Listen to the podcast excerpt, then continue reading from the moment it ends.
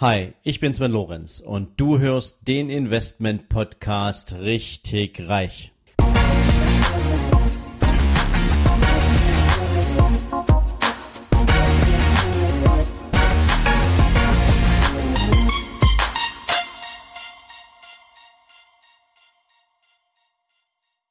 Herzlich willkommen zu einer neuen Folge von deinem Investment Podcast richtig reich.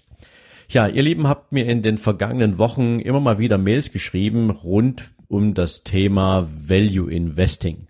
Da waren so verschiedene Fragen dabei, wie ähm, was sind so die wichtigsten Punkte, über die man nochmal sprechen müsste, wenn es ähm, jetzt jemand von euch selbst machen möchte, beziehungsweise was sind überhaupt so in Bezug auf Aktieninvestments ganz, ganz wichtige Kernskills, die man mitbringen muss, ähm, um sich sozusagen seine eigene Investmentstrategie einerseits aufzubauen und andererseits sie natürlich nicht kaputt zu machen, wenn es Marktveränderungen gibt. Das hat mich dazu gebracht, dass ich euch jetzt über ein, zwei, drei Folgen. Ähm, ich muss gucken, wie sich das zeitlich jetzt verbindet, weil ich ja die 20 Minuten gern natürlich auch für euch einhalten möchte, ähm, dass ich also über zwei, drei Folgen jetzt hinweg mal ein paar wichtige Kernskills für euch zusammengefasst habe rund um das Thema Selbstinvestieren beziehungsweise grundsätzliches Verständnis von strategischen Erfordernissen bei Value Investing.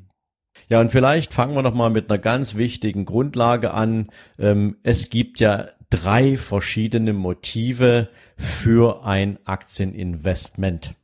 Da haben wir zum einen den Spekulationsansatz. Das heißt, Menschen kaufen eine Aktie, sie betrachten diese Aktie dann allerdings auch nur als ein Stück Papier, als einen Wertersatz für Geld und versuchen innerhalb einer entsprechenden Zeitspanne, die muss nicht mal wirklich fest definiert sein, aus einem positiven Kursunterschied zwischen Kauf- und Verkaufspreis hier einen finanziellen Vorteil zu erzeugen.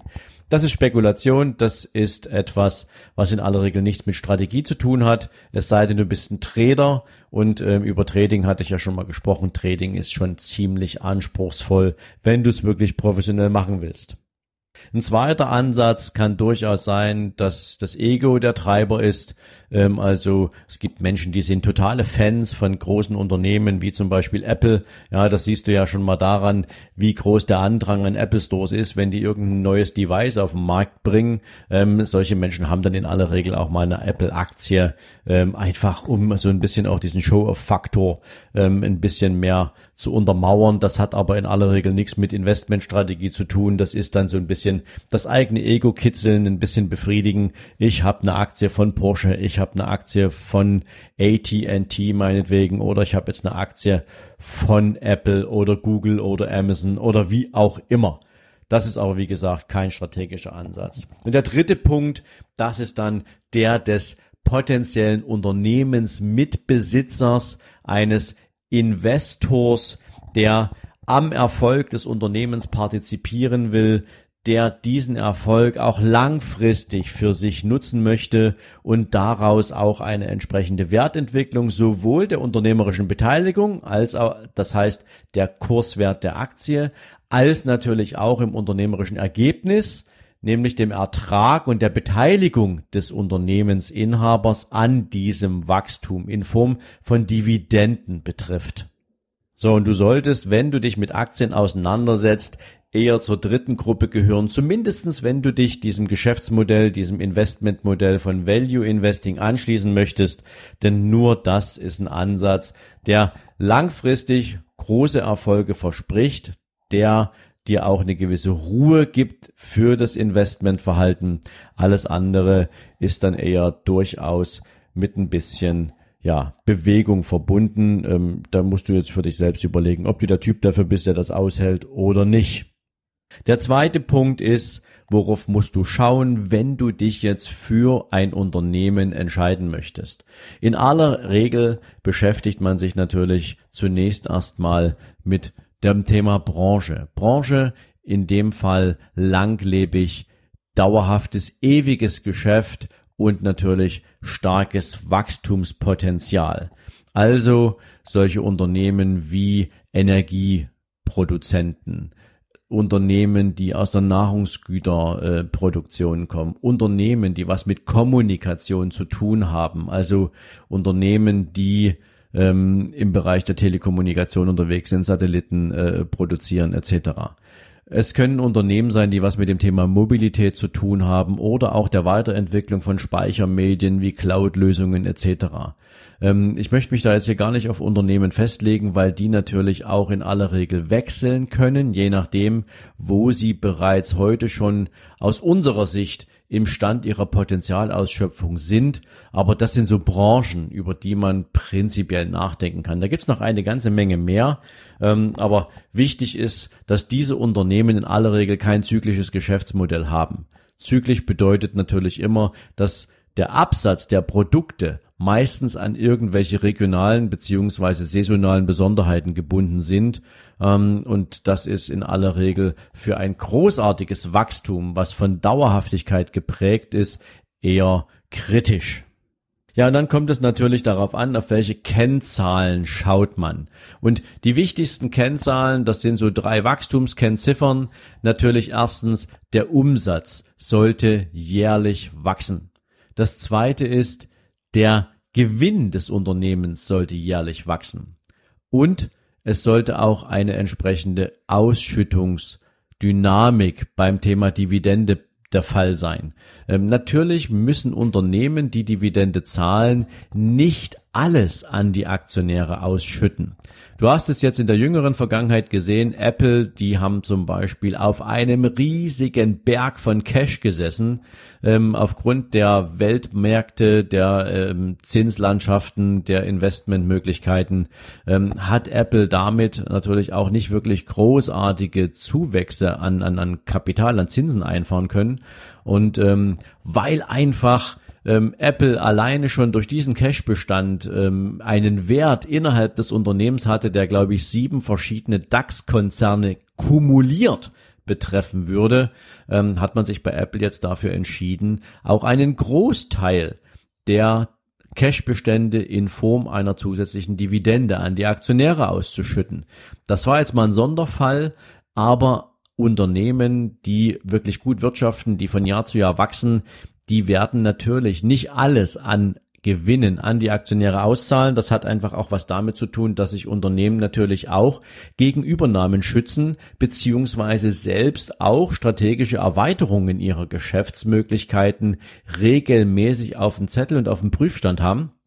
Was eben bedeutet, dass wenn jetzt eine Firma ähm, eben sagt, okay, ich habe jetzt einen großen Wettbewerber im Markt, der zum Beispiel eben für mich ein großer Konkurrent ist, ähm, der gegebenenfalls irgendwann vielleicht auch mal als, als Interessent für mein Unternehmen auftreten könnte, brauche ich natürlich entsprechende Rücklagen, um so ein Angebot im Zweifel auch abwehren zu können.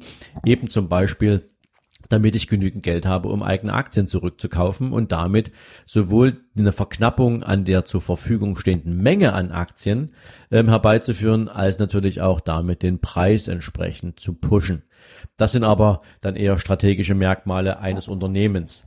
Das heißt also, Unternehmen werden natürlich auch immer, je nachdem, was sie für einen entsprechenden Marktschritt vorhaben und wie sie ihre strategische Ausrichtung gestalten wollen, einen Teil der Gewinne für sich behalten.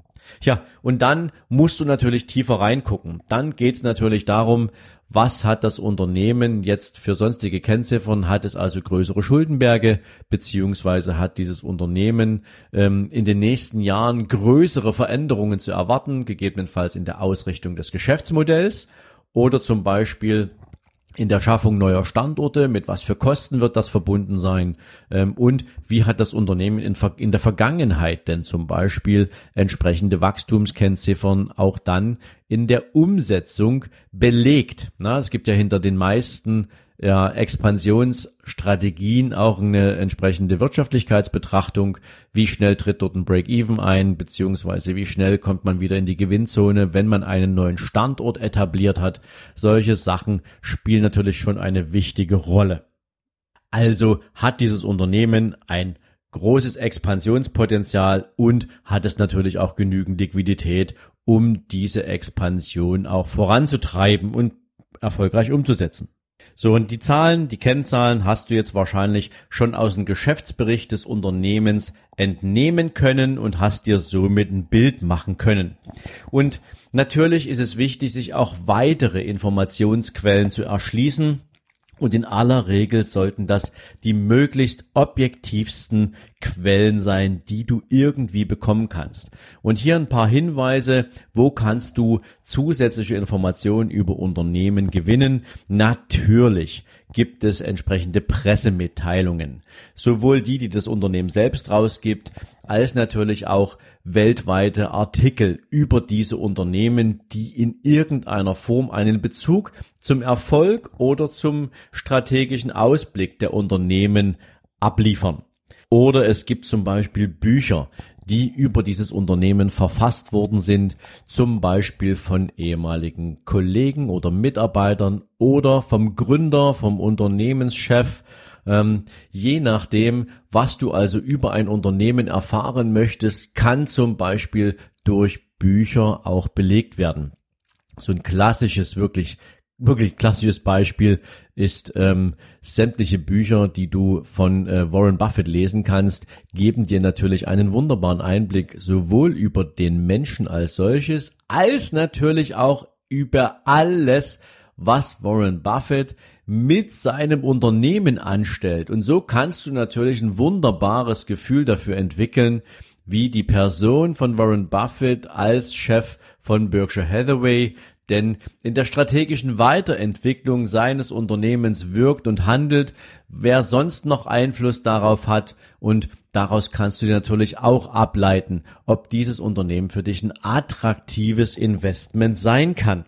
Worum es also unbedingt gehen sollte, ist, dass du ein möglichst großes Ausschlussverfahren für dich vor dem Investment auch wirklich nutzen kannst um Vorurteile abzubauen bzw. auszuschließen, um natürlich auch eine individuelle und voreingenommene Berichterstattung für dich auszuschließen. Also möglichst alles zusammenzutragen, was dir an objektiven Informationen zur Verfügung stehen kann.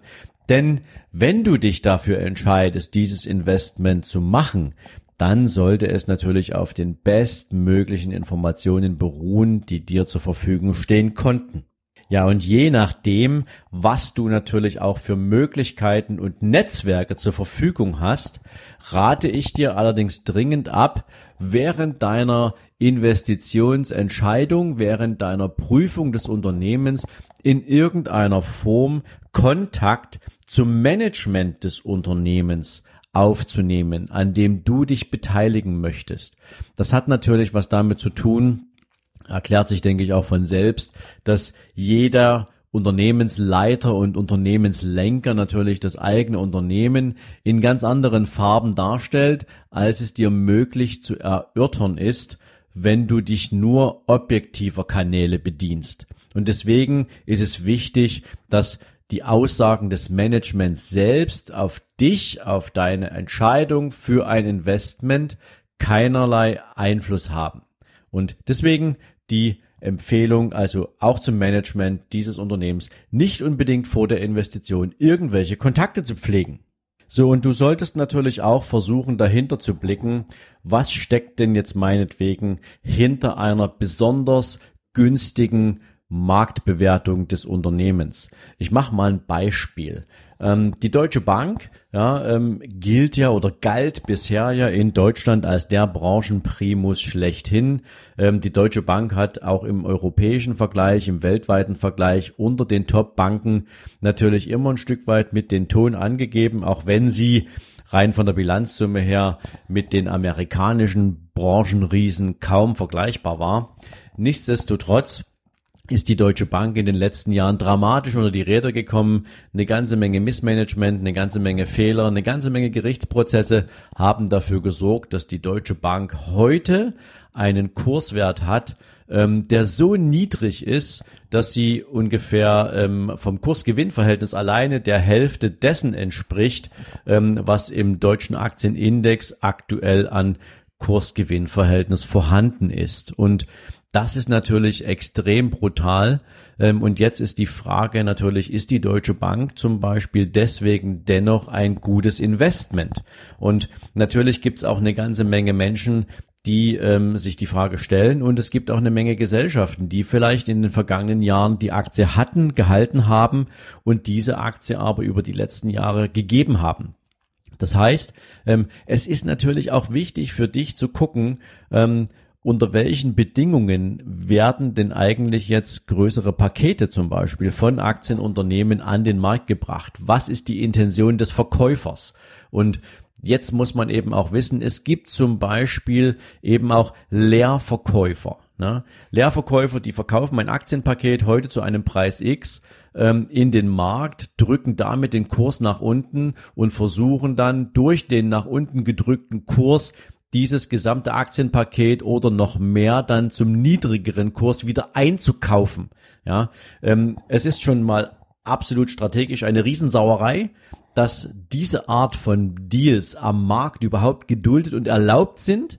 Aber es ist extrem wichtig, natürlich auch für dich als Value Investor zu hinterfragen, wenn sich eine Aktie deinem entsprechenden Zielwert nähert, wo du bereit bist zuzuschlagen, ähm, wie kommt dieser entsprechende Kurs aktuell zustande? Entsteht er schnell oder ist es etwas, was sozusagen absehbar ist, wo du eine entsprechende Bewertung des Unternehmens in den Kontext einer Marktkorrektur stellen kannst oder könnten die Interessen von potenziellen Verkäufern anders gelagert sein.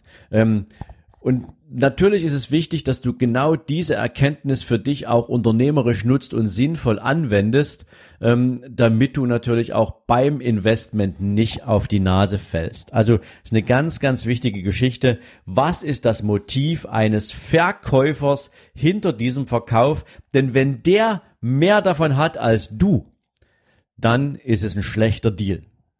So, damit möchte ich den heutigen Tag und die heutige Folge gern beenden. Ich denke, hier war jetzt eine ganze Menge drin, was man sicherlich auch erstmal sacken lassen kann, was man verdauen kann, wenn man sich überhaupt auf den Weg macht, sich mit dem Thema Value Investing intensiv auseinanderzusetzen. Es wird definitiv eine zweite Folge davon geben in der nächsten Woche und in diesem Sinne freue ich mich, wenn du sowohl nächste Woche als auch morgen wieder dabei bist, wenn dein Investment-Podcast richtig reich wieder auf Sendung geht. In diesem Sinne, mach's gut. Ciao, ciao. Wenn dir diese Folge gefallen hat, dann freue ich mich, wenn du mir bei iTunes eine coole Bewertung dalässt.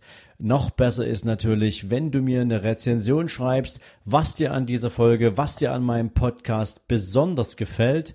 Ja, und natürlich freue ich mich, wenn du auf meiner Seite sven-lorenz.com vorbeischaust. Dort findest du nochmal alle Podcast-Folgen zusammengefasst Dort findest du unter Bücher und Downloads natürlich auch mein Buch nicht auf den Kopf gefallen. Du findest zusätzlich jede Menge Buchempfehlungen, die ich für dich auf meiner Seite zusammengefasst habe, so dass du immer up to date bist, welche Bücher ich für dich jetzt gerade hier auf der Empfehlungsliste habe. Und natürlich freue ich mich, wenn du deinen Freunden von diesem Podcast erzählst, wenn du Menschen daran teilhaben lässt, was du für dich auch hier als besonders wertvoll empfindest. Und in diesem Sinne sage ich natürlich schon jetzt ganz, ganz herzlichen Dank für deine Weiterempfehlung, für dein Ohr in meinem Podcast und wünsche dir jetzt einen super entspannten restlichen Tag. Ciao.